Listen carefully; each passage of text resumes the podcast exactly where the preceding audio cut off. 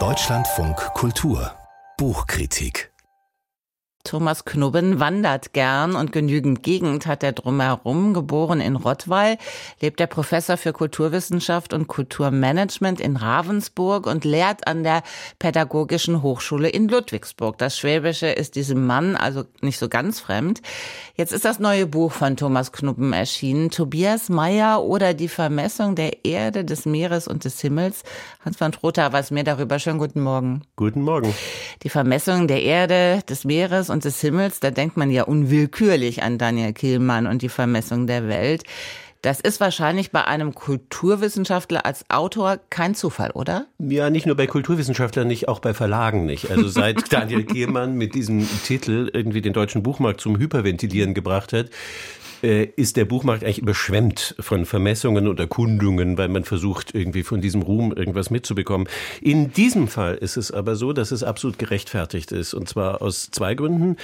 Erstens ist das 18. Jahrhundert tatsächlich eine Zeit, in der praktisch alles neu oder zum ersten Mal vermessen wurde und es, äh, das wirklich sehr, sehr bedeutend war.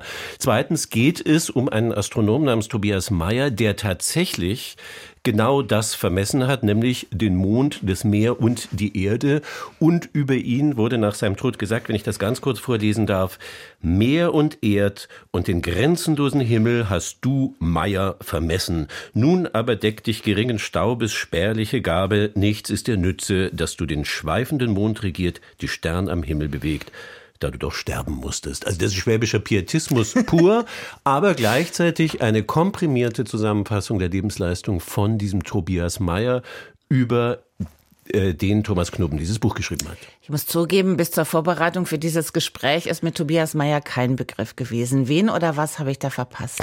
Das ist allgemein so. Er ist ungeheuer bedeutend für seine Zeit, aber er ist heute nicht besonders bekannt. Er ist ein Jahr älter als Kant, er ist im gleichen Ort geboren wie Schiller, also so ist er ein bisschen verortet. Dort gibt es auch ein Museum.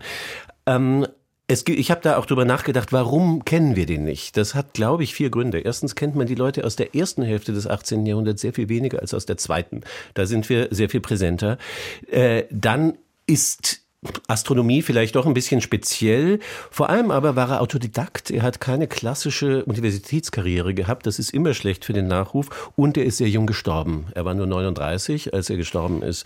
Das sind wahrscheinlich alles Gründe, warum er nicht so präsent ist. Aber innerhalb der Astronomie und der Kartografie vor allem, er war als Kartograf tätig, ist er eine Größe, weil er tatsächlich sowohl die Erde als auch vor allem den Mond und den Himmel neu vermessen hat und das sowohl für die Schifffahrt als für die Kartografie als für die Kenntnis des Eigenlandes von immenser Bedeutung war. Mit welchen Leistungen hat sich denn Meyer hervorgehoben, wenn Sie sagen, er ist von immenser Bedeutung für seine Zeit gewesen?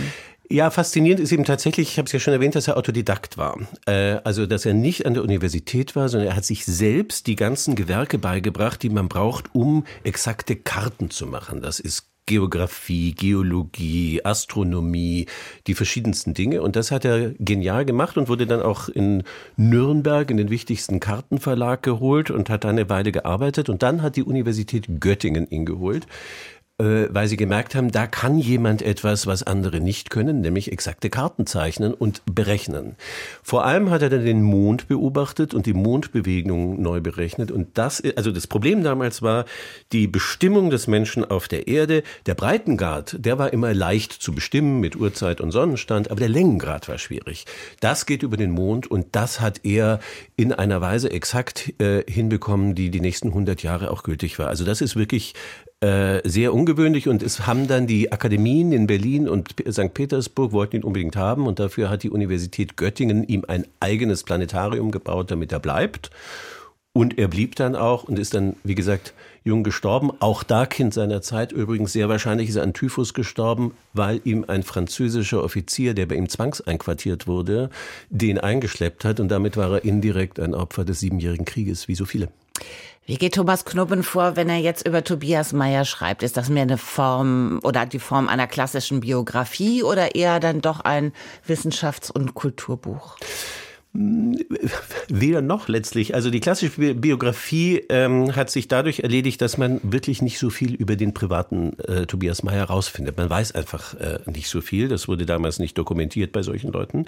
Also geht Thomas Knubben den Weg, dass er die einzelnen Stationen seines Werdegangs einordnet in die Zeit und äh, ausgreift in die Entwicklung dieser unglaublich spannenden Epoche, also die Mitte des 18. Jahrhunderts, ist wirklich eine unglaublich dynamische, unglaublich komplexe, unglaublich aufregende Zeit. Und das kann er dann auch deutlich machen. Um ein Beispiel zu geben, eine seiner, eine von äh, Meyers berühmtesten Werken ist eine sogenannte Mappa Critica. Das ist eine Landkarte, die ist vollkommen unnütz. Die kann man nicht gebrauchen, weil er verschiedene Berechnungsmethoden anwendet und die ganzen süddeutschen Städte nach den verschiedenen Berechnungsmethoden ein einträgt. Also Augsburg hat da drei verschiedene Positionen, 30 Kilometer auseinanderliegend. Bisschen Und, unübersichtlich. Ja, aber damit wollte er klar machen, was wir machen, ist nicht exakt. Und er nannte das Mappa Critica, kritische Karte. Und der Begriff der Kritik wird im Laufe des 18. Jahrhunderts zum allerwichtigsten Begriff überhaupt. Und das erklärt Knubben dann eben. Und dass er diesen Begriff darauf anwendet, ist eben so ein, äh, so ein Beispiel, wie Knubben Tobias Mayer in die Zeit einordnet. Und dadurch erfährt man alles wahrscheinlich, was es über Tobias Meyer gibt, aber eben auch sehr viel über diese aufregende Zeit. Thomas Knubben hat geschrieben, Tobias Meyer oder die Vermessung der Erde, des Meeres und des Himmels. Etwas mehr als 210 Seiten kommen für 24 Euro aus dem Hürzel Verlag. Und die Rezension von Hans von Trotha, die finden Sie auch online.